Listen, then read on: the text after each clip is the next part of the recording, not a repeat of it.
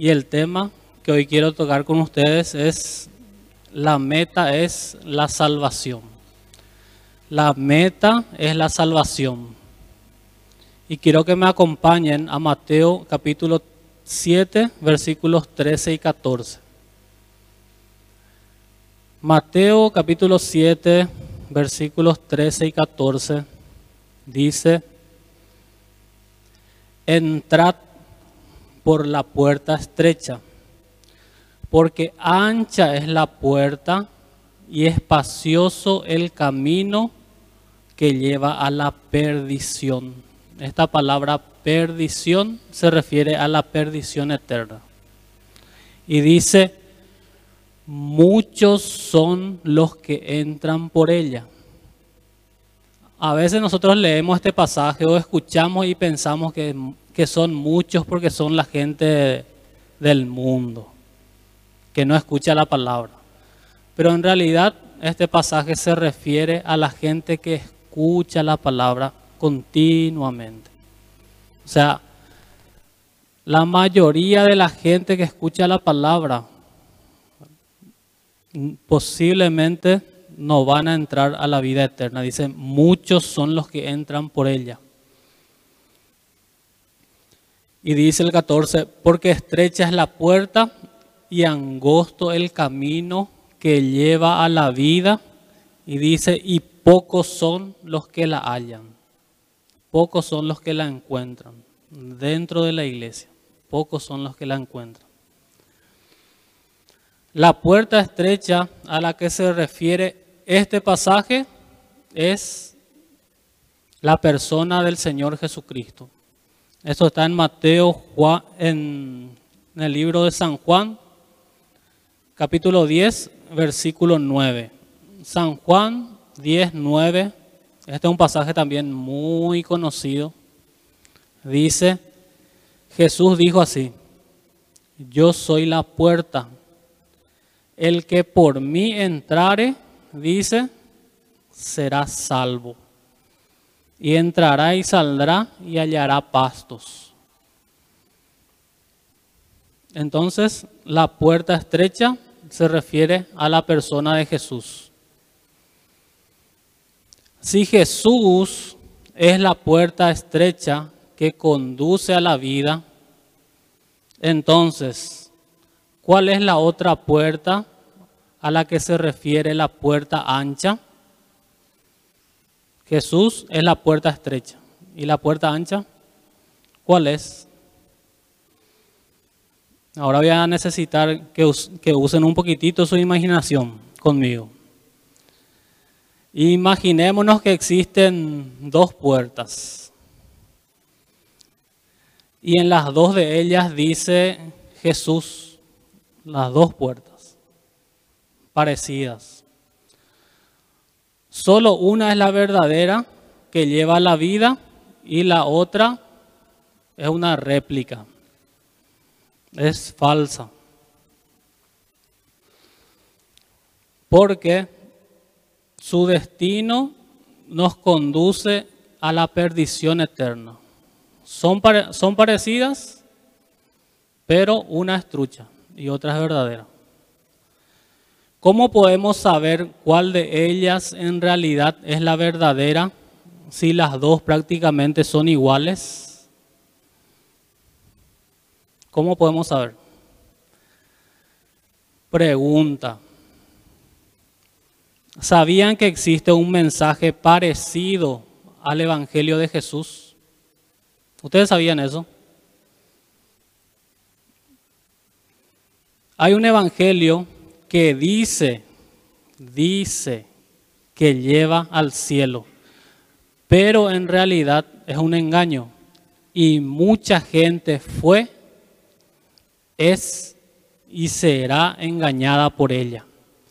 Las personas que reciben este otro evangelio en realidad no van a llegar a la meta, que es el cielo, sino que caerá sobre ella la maldición de Dios en el infierno.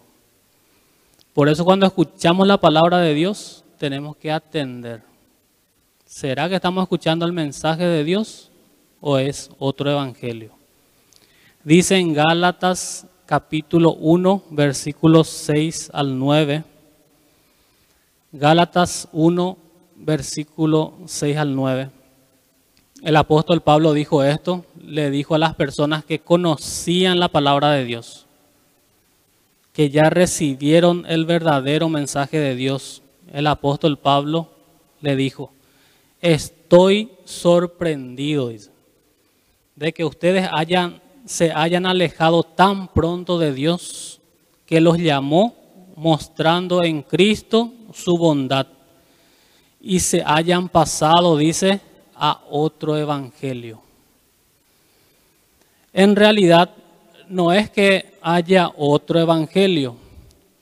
Lo que pasa es que hay algunos que los perturban a ustedes y que quieren trastornar el evangelio de Cristo. O sea, falsifican el evangelio de Cristo. Añaden cosas, quitan cosas y el evangelio de Jesús no tiene poder para salvar. Y dice en el versículo 8, pero si alguien les anuncia un evangelio distinto del que ya le hemos anunciado, que caiga sobre él la maldición de Dios. No importa si se trata de mí, dice el apóstol Pablo, de mí mismo o de un ángel venido del cielo. Lo he dicho antes y ahora lo repito, dice. Si repite el apóstol Pablo, quiere decir que la advertencia es muy seria para todos nosotros los que escuchamos la palabra de Dios. Lo repito, si alguien les anuncia un evangelio diferente del que ya recibieron, que caiga sobre él la maldición de Dios, dice. O sea que con el mensaje de Dios no se juega, hay que juego nomás a predicar el evangelio. Tengo que saber lo que estoy haciendo cuando predico. Y tengo que saber también qué tipo de mensaje estoy escuchando cuando estoy escuchando la palabra de Dios. Si es el verdadero evangelio o es el, el evangelio que te lleva a la perdición eterna. En ese evangelio trucho, las personas pueden entrar con su forma de vivir sin arrepentirse y abandonar su vida pecaminosa.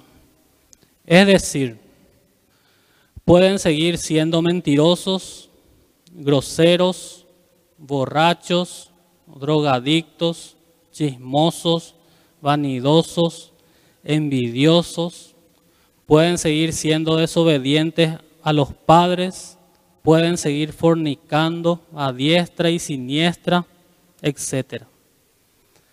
Solo deben hacer una oración de entrega y Dios ya te salva. Solo debes creer que eres salvo por gracia y vos ya sos salvo. Y otros más atrevidos dicen que Dios quiere cumplir los sueños y anhelos más profundos y que está a la puerta de tu corazón golpeándote, golpeando la puerta y pidiendo que Él entre a tu vida, tipo suplicándote que entre a tu vida, románticamente. Ya me imagino ya a Dios todo frustrado, triste y desesperado por querer entrar a la puerta de tu corazón. ¿Escucharon ya ese evangelio, hermanos? Quiero que me acompañen en Hechos capítulo 17 versículos 30 y 31. Hechos 17, versículos 30 y 31 dice.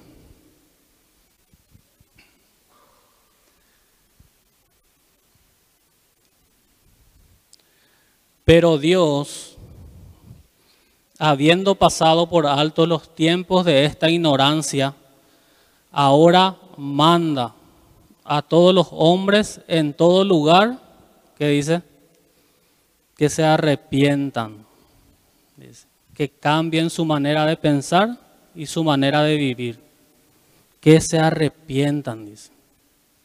Jesús cuando empezó a predicar el Evangelio dijo, el reino de Dios se ha acercado, arrepiéntanse y crean en el Evangelio. Ese es el mensaje de Dios. Dice el versículo 31, por cuanto ha establecido un día en el cual juzgará al mundo con justicia, dice, por aquel varón a quien designó, dando fe a todos, con haberle levantado de los muertos. Por Jesús, Dios le va a juzgar a todos los hombres, un día. Por eso Él manda, dice. Él manda a todos los hombres en todo lugar que se arrepientan. Para entender cuál es el mensaje de Dios, simplemente debemos pensar. Para eso Dios nos dio nuestra mente, para que pensemos. ¿Cuál fue el propósito de Jesús al venir a este mundo? Por ejemplo, ¿para qué Cristo vino a este mundo?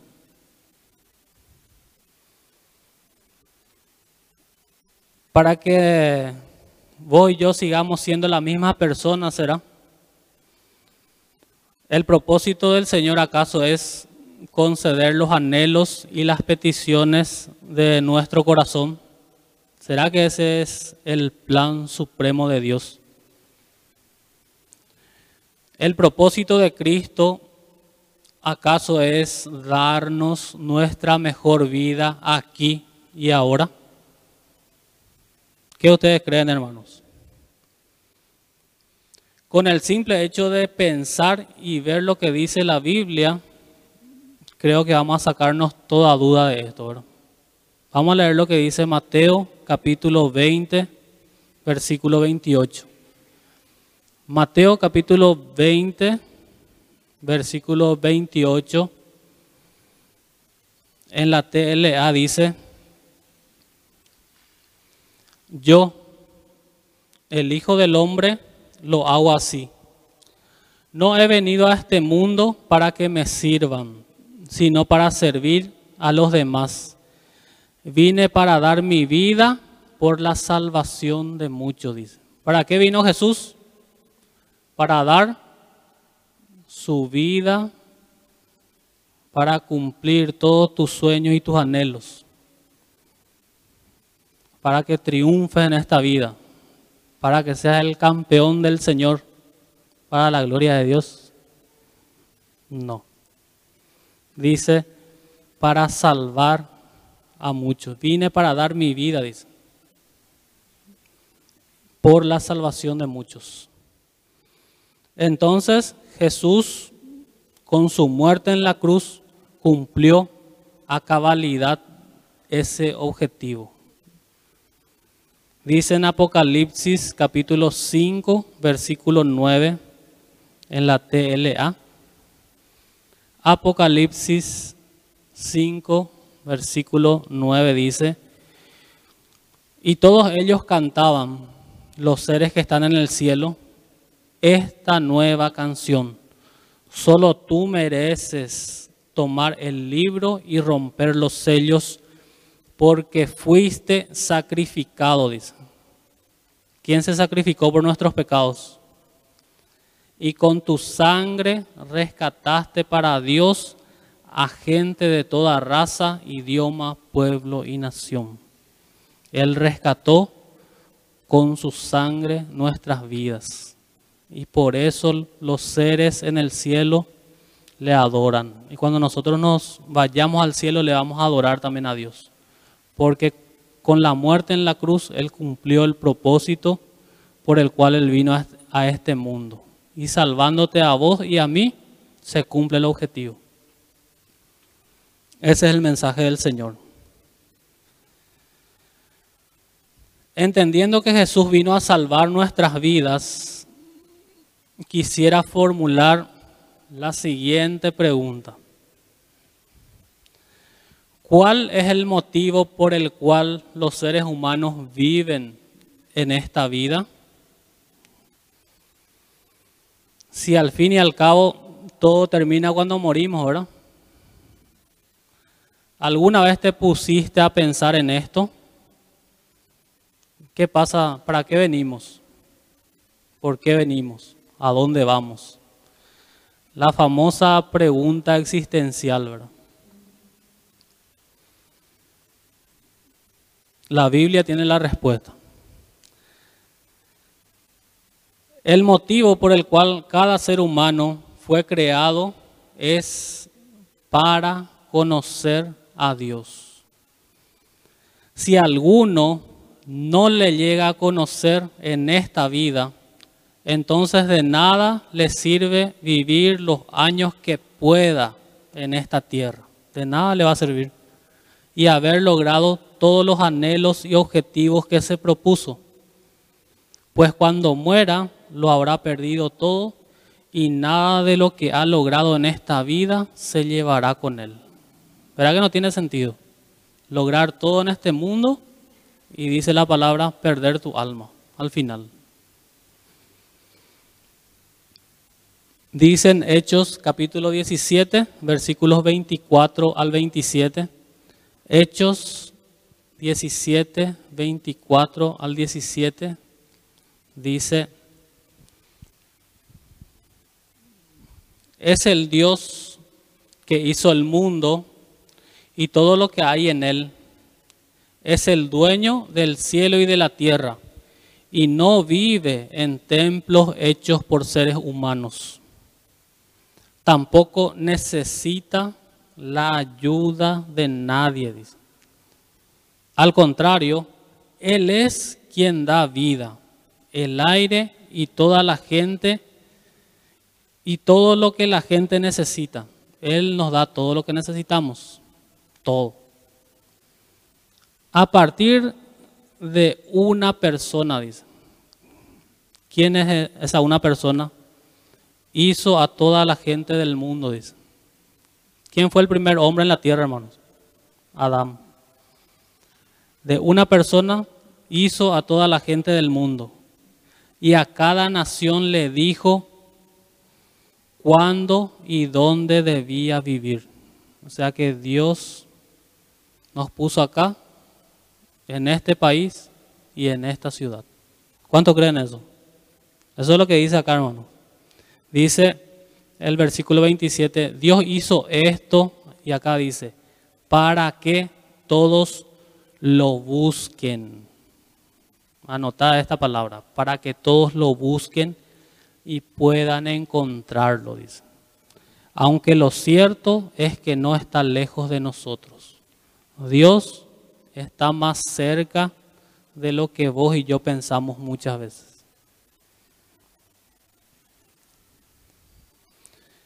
Entonces, ahora podemos decir con toda certeza que Cristo es el medio para entrar en el cielo, puesto que no hay otro nombre dado a los hombres en el cual podamos ser salvos. Hechos capítulo 4 versículos 11 y 12. Hechos capítulo 4 versículos 11 y 12 dice lo siguiente. Este Jesús es la piedra reprobada por vosotros los edificadores, la cual ha venido a ser cabeza del ángulo. Está hablando de Jesús. Y dice el 12, y en ningún otro. ¿En cuánto dice? En ningún otro hay salvación. Porque no hay otro nombre bajo el cielo dado a los hombres en que podamos ser salvos. Vos rechazás el Evangelio de Dios no hay chance para entrar en el cielo. Olvídalo. Ni por más que trate de ser buena persona, ni por más que... No sé qué es lo que puedo hacer. Rechazas el mensaje de Dios. No hay, no hay chance, En ningún otro hay salvación. Porque no hay otro nombre bajo el cielo dado a los hombres en que podamos ser salvos. Lo importante aquí es lo siguiente. Quiero hilar la idea que di al principio. ¿Cómo podemos, cómo sabemos que hemos entrado por la puerta correcta, siendo que las dos puertas son parecidas? ¿Cómo vos y yo podemos estar seguros de eso? Aunque Jesús sea la puerta que nos lleva al cielo, no por eso todos los que dicen creer en Él van a ir al cielo. Muchas personas lamentablemente piensan que entraron por la puerta porque saben que solo en Jesús hay salvación. Saben. Pero no basta con saber y conocer la puerta. Debes entrar por ella y caminar el camino angosto que conduce a la salvación. A vos podés saber y podés no entrar también. A vos te parece que vos entraste. Pero ¿cómo, cómo sabes? ¿Cómo podés asegurar? Y porque yo creo. Y los demonios también creen, dice, y tiemblan, pero ellos no son salvos. ¿Cómo podés saber? Dice Mateo 7:13, el versículo que, que ya leímos, entrad por la puerta estrecha, porque ancha es la puerta y espacioso el camino que lleva a la perdición, y muchos son los que entran por ella. Porque estrecha es la puerta y angosto el camino que lleva a la vida, y pocos son los que la hallan. Para saber si hemos entrado por la puerta correcta, es decir, por la puerta estrecha, simplemente debemos saber si estamos andando en el camino angosto. Y este andar quiere decir lo que vos haces, lo que vos y yo hacemos en nuestro día a día.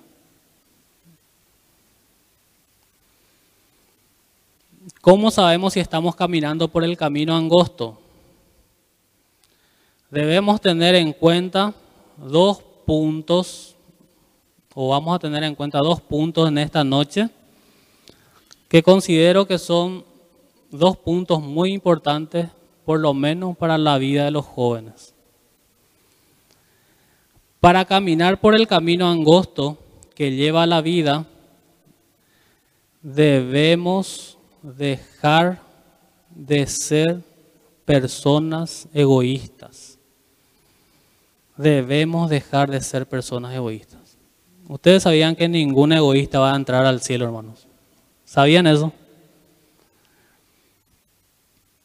La puerta estrecha y el camino angosto. La puerta es estrecha y el camino es angosto porque no puedes entrar con tu egoísmo por ahí. Para transitar por ella debes abandonar tu manera egoísta de vivir. Caso contrario, por más que sepas que la puerta es Jesús, estarás caminando por el camino espacioso que lleva la perdición, a la perdición eterna. O sea, vos podés saber y podés no entrar y caminar por ella. Dice en Marcos capítulo 8, versículo 34, en la NTV, dice lo siguiente. Entonces llamó a la multitud para que se uniera a sus discípulos. vengan, no solamente los discípulos, sino todo el mundo. Y dijo, si alguno de ustedes quiere ser mi seguidor, abrime la puerta de tu corazón. Si alguno de ustedes quiere ser mi seguidor, hace una oración de entrega y yo te voy a salvar. ¿Qué dice ahí, hermano? Dice, tiene que abandonar su manera egoísta de vivir. Dice, tomar su cruz y seguirme. Debe abandonar su manera egoísta de vivir. Ahora, ¿cómo por ejemplo es una persona egoísta? Eso es importante saber, ¿verdad? ¿Cómo yo voy a saber si soy egoísta o no? Bueno, una persona egoísta solo se ama a sí misma, el centro del universo. Solo piensa en sí mismo antes que en los demás piensa en las demás personas solo si le conviene o si no van a intervenir en sus asuntos personales. Solo así. La persona egoísta lo único que le importa es satisfacer sus deseos y las cosas y las cosas que no se van a hacer como él o ella quiere, si las cosas no se van a hacer como él o ella quiere, entonces la persona egoísta se pone mal ya. O apucuma. No te habla Macato. Se enoja Macato contigo. Si no, va a ser como, como quiere. No le importa nada y a nadie, solamente importa lo que él o ella piensa. Lo único que importa es eso. El resto. ¿Conocen personas que son así, hermano? Si no se va a hacer como yo quiero o como yo digo, ya ir, ¿verdad? Ya llega. Las personas egoístas no tienen el amor de Dios en ellas.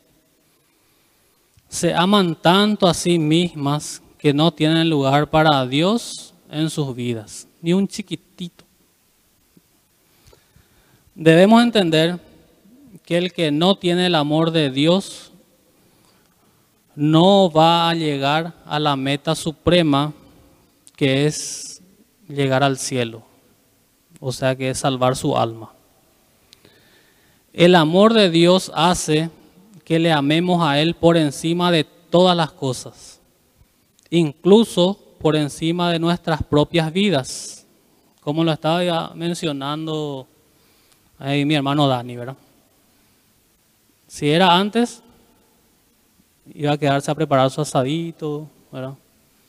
A hacer la previa para su partido y la iglesia, total, Dios conoce mi corazón, famoso. Pero jamás vas a abandonar lo que vos amás. Cuando Dios te llama a la salvación, tenés que abandonar tu manera egoísta de vivir.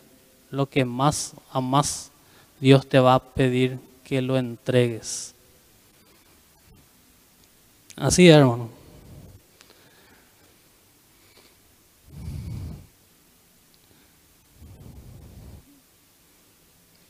Vamos a leer 1 Corintios capítulo 13 versículos 4 y 5. Primera de Corintios capítulo 13, versículos 4 y 5 dice, el amor es paciente y bondadoso. El amor no es envidioso, no es presumido ni orgulloso. El amor no es descortés y dice acá, ni egoísta, dice no se enoja fácilmente. El amor no lleva cuentas, cuenta de las ofensas. En otra versión, en la NTV dice el mismo pasaje, el amor es paciente y bondadoso. El amor no es celoso, ni fanfarrón, ni orgulloso, ni ofensivo. Y dice en la parte que decía egoísta en el otro, dice, no exige que las cosas se hagan a su manera. No se irrita ni lleva un registro de las ofensas recibidas. No exige que las, que las cosas se hagan a su manera. Podemos decir entonces que una persona egoísta siempre exige que las cosas se hagan a su manera, ¿verdad? Podemos decir eso. Si ahí lo dice. Si, y si hay alguien, hermanos, que vivió esta vida egoísta, ese fui yo, el número uno. Como ya les conté alguna vez, yo vengo de una familia media, baja, ¿verdad? Mi papá Él era un obrero, él era un pintor de obras. Papá tenía que irse a trabajar en Asunción y venir cada 15 a 22 días. Esa era la vida que yo llevaba antes. En mi niñez, adolescencia y juventud. Tenía que hacer eso para que él pueda traer dinero, para que nosotros podamos comer y para que podamos estudiar y para los gastos de la casa.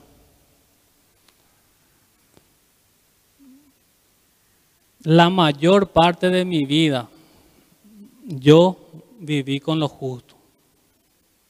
En toda mi infancia hasta mi juventud, hasta... Bueno. Mamá tenía que trabajar también. Ella tenía una cantina en una escuela chica, ahí cerca de casa. Esa era la vida que, yo llevaba antes, ¿no?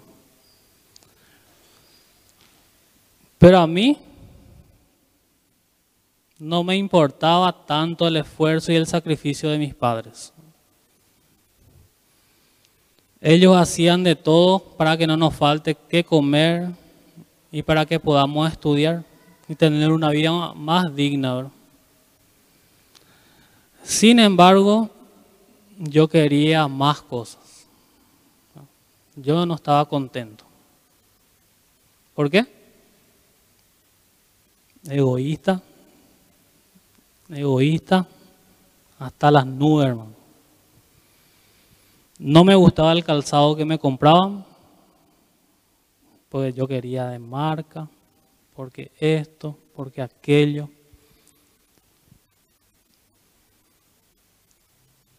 Siempre quería vestir ropas caras o de marcas.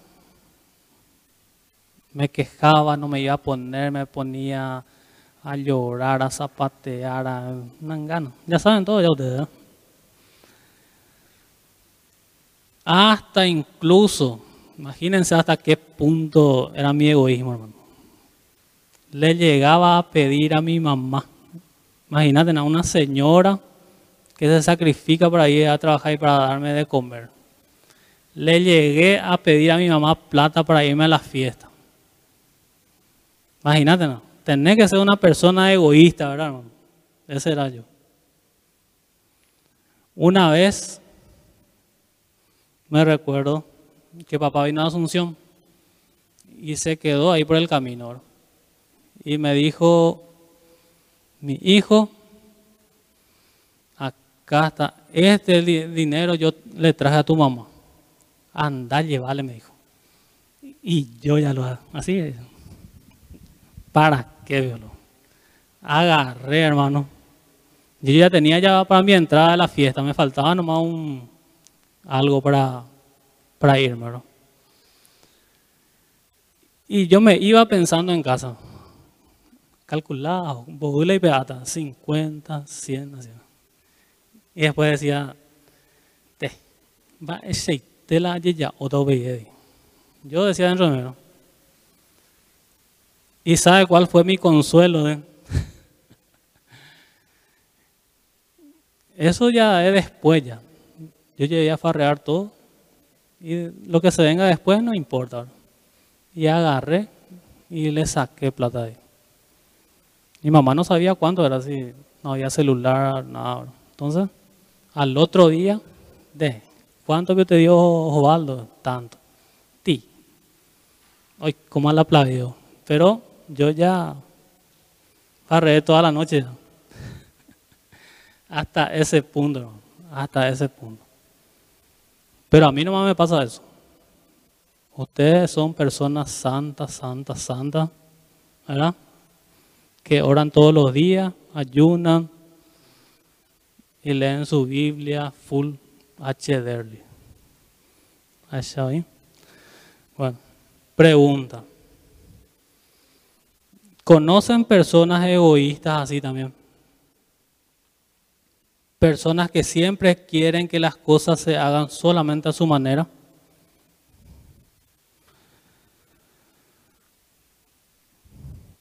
Hay personas, por ejemplo, que dicen, si no van a aceptarle a mi novio o a mi novia, ¿verdad?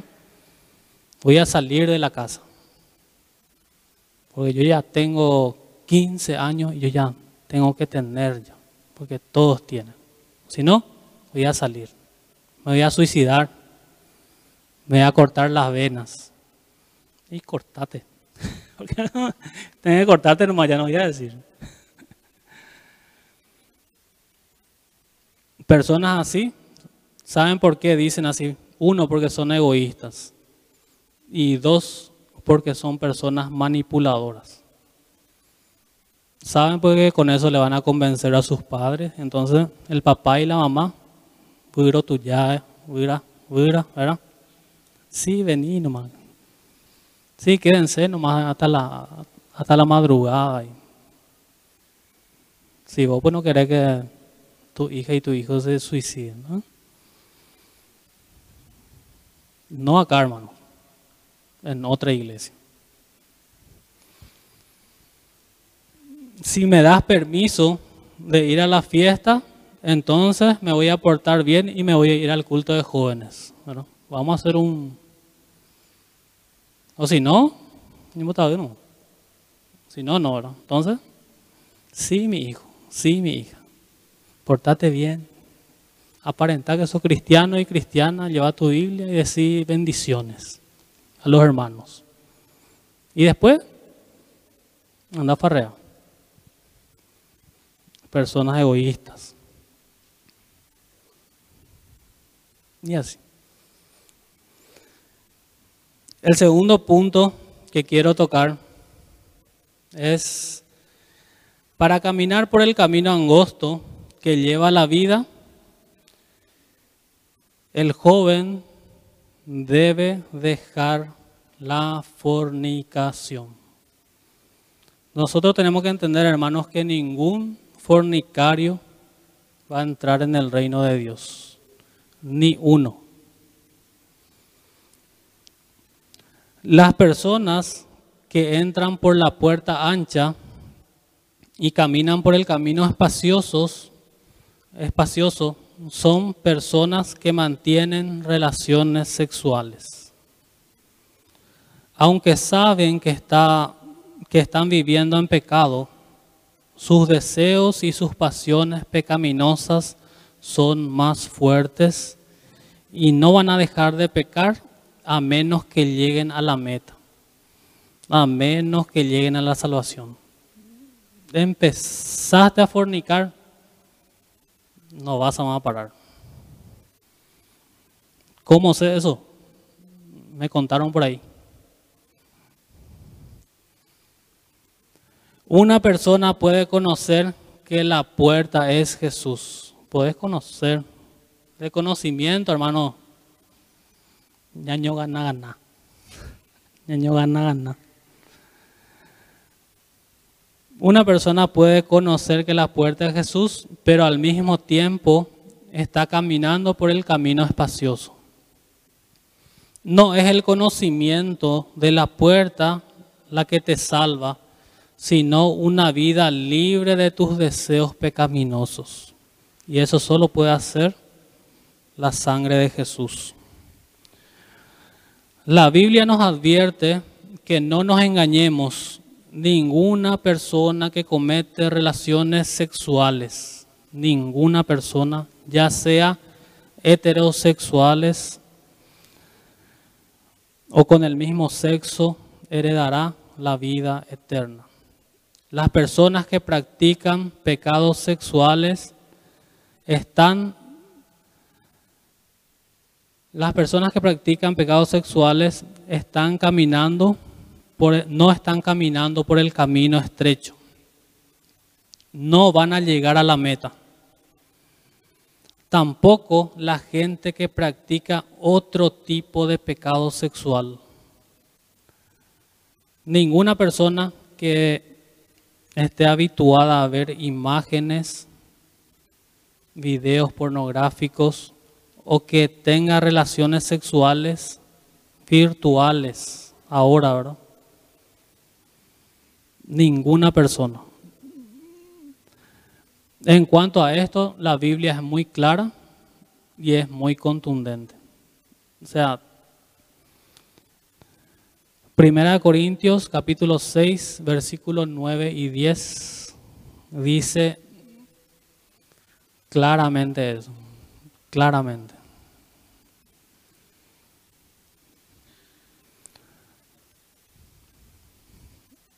Dice, ¿o acaso no saben que los que hacen el mal no van a tener parte en el reino de Dios? Dice, no se engañen a ustedes mismos. Esta palabra hay que subrayar. No se engañen a ustedes mismos, porque a veces queremos engañarnos. Cometer relaciones sexuales, hacer cosas indebidas, pero decir, no, Dios me va a perdonar. Él sabe mi debilidad. Y tiro y vuelta, te va y cometer los mismos pecados, una y otra vez. No se engañen a ustedes mismos, dice. En el reino de Dios no tendrá parte, eso quiere decir no van a entrar en los que practican pecado sexual. Dice o no dice claramente, en el reino de Dios no tendrá parte los que practican pecado sexual, ni los adoradores de ídolos, ni los que cometen adulterio, ni los hombres que se dejan usar para tener sexo con otros hombres, ni los hombres que tienen sexo con ellos, homosexualismo o mujer con mujer. Tampoco los ladrones, ni los avaros, ni los borrachos, ni los tramposos, ni los que maltratan a los demás con sus palabras. Lo dice la Biblia explícitamente. Pregunta. ¿Practicas algún pecado sexual? Debes saber que entraste por la puerta ancha y estás caminando por el camino espacioso que lleva a la perdición. Y si te mueres hoy mismo, no irás con Dios. No vas a llegar a la meta por más que te hayas bautizado en la iglesia, hayas entregado tu corazoncito de melón a Cristo, hayas hecho diez mil oraciones de entrega, hayas ayunado 40 días, incluso más que Jesús y que Moisés. Lea la Biblia todos los días, ore y sirvas en algún ministerio de la iglesia. Si estás practicando algún pecado sexual, con toda certeza, no llegarás a la meta. No te vas a ir al cielo ni de chiripa, ni de chiripa. Apocalipsis 21, versículo 8. Apocalipsis 21, versículo 8, dice en esta versión,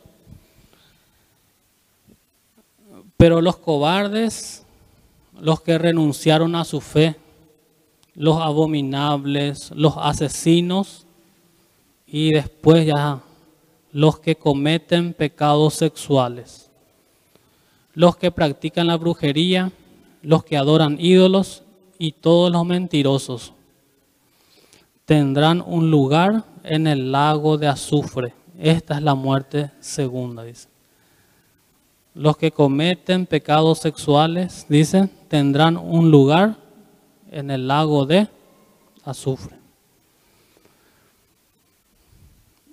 ¿Conoces alguna persona que empezó a fornicar y a tener relaciones sexuales y después dijo, ya no quiero más tener, no me gusta, me voy a mantener pura o puro para el Señor? ¿Conoces alguna persona así? Yo le conocí, hermano. Yo conocí. Pero ¿saben qué hizo? Entró por la puerta estrecha y empezó a caminar por el camino en angosto. Llegó a la meta, recibió la salvación. Solamente una persona que es salva puede dejar de fornicar. De otra manera, ni si te atan con cadena. como el endemoniado Gadareno va a salir de ahí. Una vez di un ejemplo justamente de una hermana, ¿verdad? Tenía su novio normal, común y corriente, como todo el mundo tiene. Y, pero no era de la iglesia, no era cristiana, no le conocía al Señor. Escuchó el Evangelio, Dios le quebrantó, le salvó y ella tuvo que tomar una decisión. No, es algo que Dios conoce luego mi corazón y por eso yo no quiero hacer, pero no le quiero también dejar por amor, entonces te va y fornica. No es algo así. Cuando Dios te salva, vos tenés que tomar una decisión. Y esta hermana tomó una decisión. Dijo, yo le encontré al Señor, entonces yo sé que estoy en fornicación, ya me arrepentí de eso. Entonces le dijo a su novio, mira, ahora yo escuché la palabra de Dios, yo quiero seguirle a Jesús y si vos realmente me querés, vamos a la iglesia y vamos a casarnos y vamos a seguirle al Señor juntos. O si no, jabón de pura allá. ¿Y qué hizo el tipo? Jabón y pura. Se fue. Esa persona recibió la salvación. Llegó a la meta. Dejó de fornicar. ¿Por qué? Dios le salvó. Ese quiere decir entrar por la puerta estrecha y caminar el camino angosto. Ahora, ¿qué debemos hacer para llegar a la meta?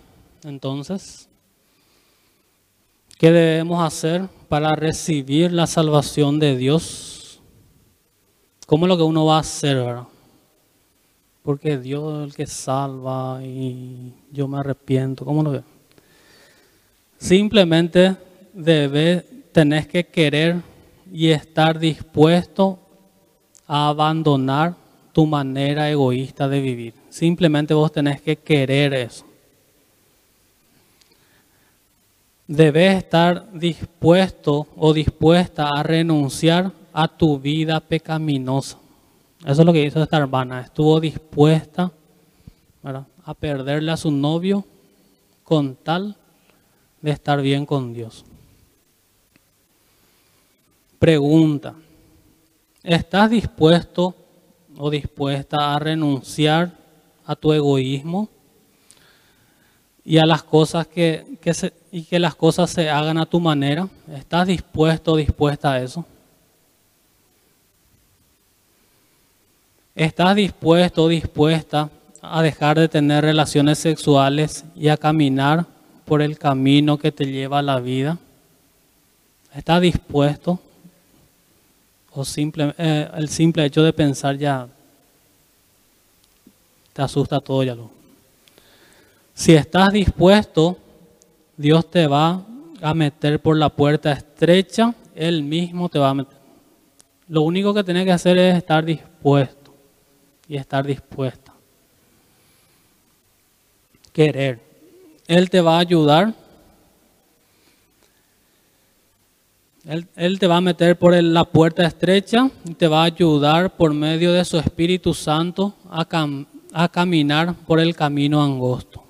Él es el que nos ayuda, no somos nosotros los que más se vale. No, vos tenés que querer nomás y Dios te ayuda. Él te ayudará a dejar de ser cada vez más una persona egoísta para que le sirvas a Él y a la gente que necesita. Especialmente a tus seres queridos. Si estás dispuesto o dispuesta, Dios te ayudará a dejar tu vida inmoral y empezarás a santificar tu mente y tu cuerpo a medida que te entregues más a Él y a su palabra. Simplemente tenés que estar dispuesto, dispuestas o dispuesta.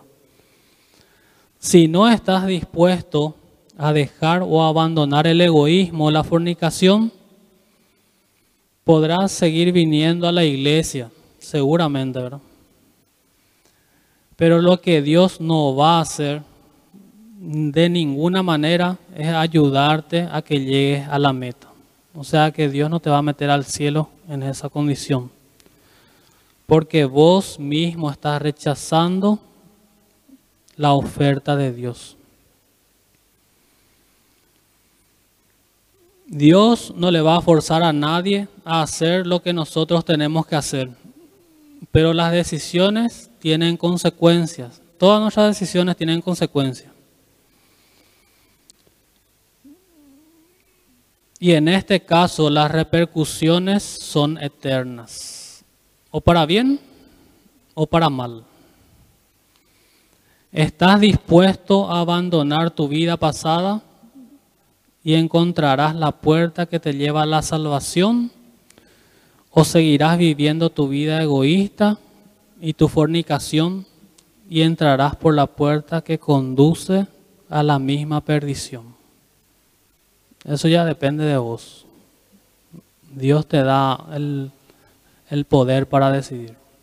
Pero eso va a tener consecuencias. Dice en Lucas, ya estamos terminando, Lucas capítulo 9, versículos 23 en adelante dice, después Jesús les dijo a todos los que estaban allí, dice, si alguno quiere ser mi discípulo,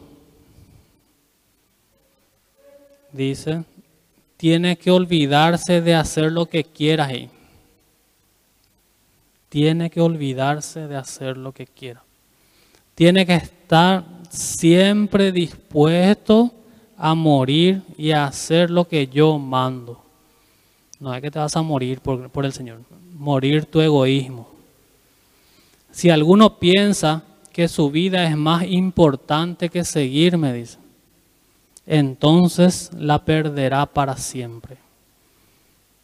Pero el que prefiera seguirme y elija morir su egoísmo, bro, muera por mí, ese, ¿qué dice?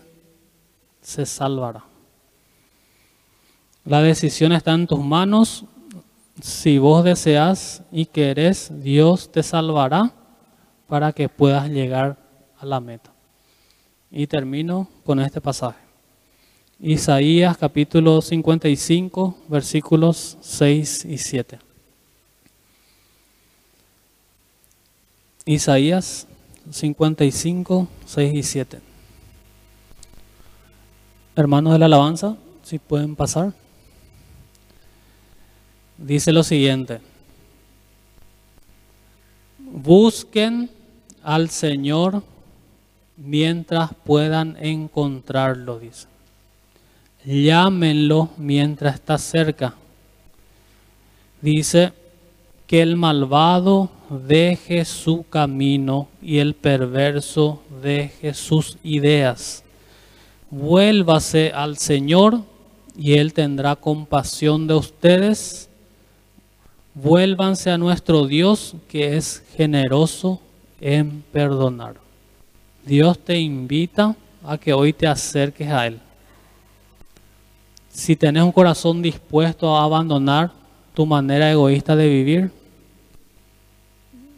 o tu vida inmoral, pecaminosa, acércate a Él, Él te llama.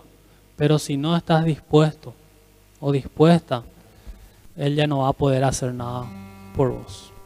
Amén.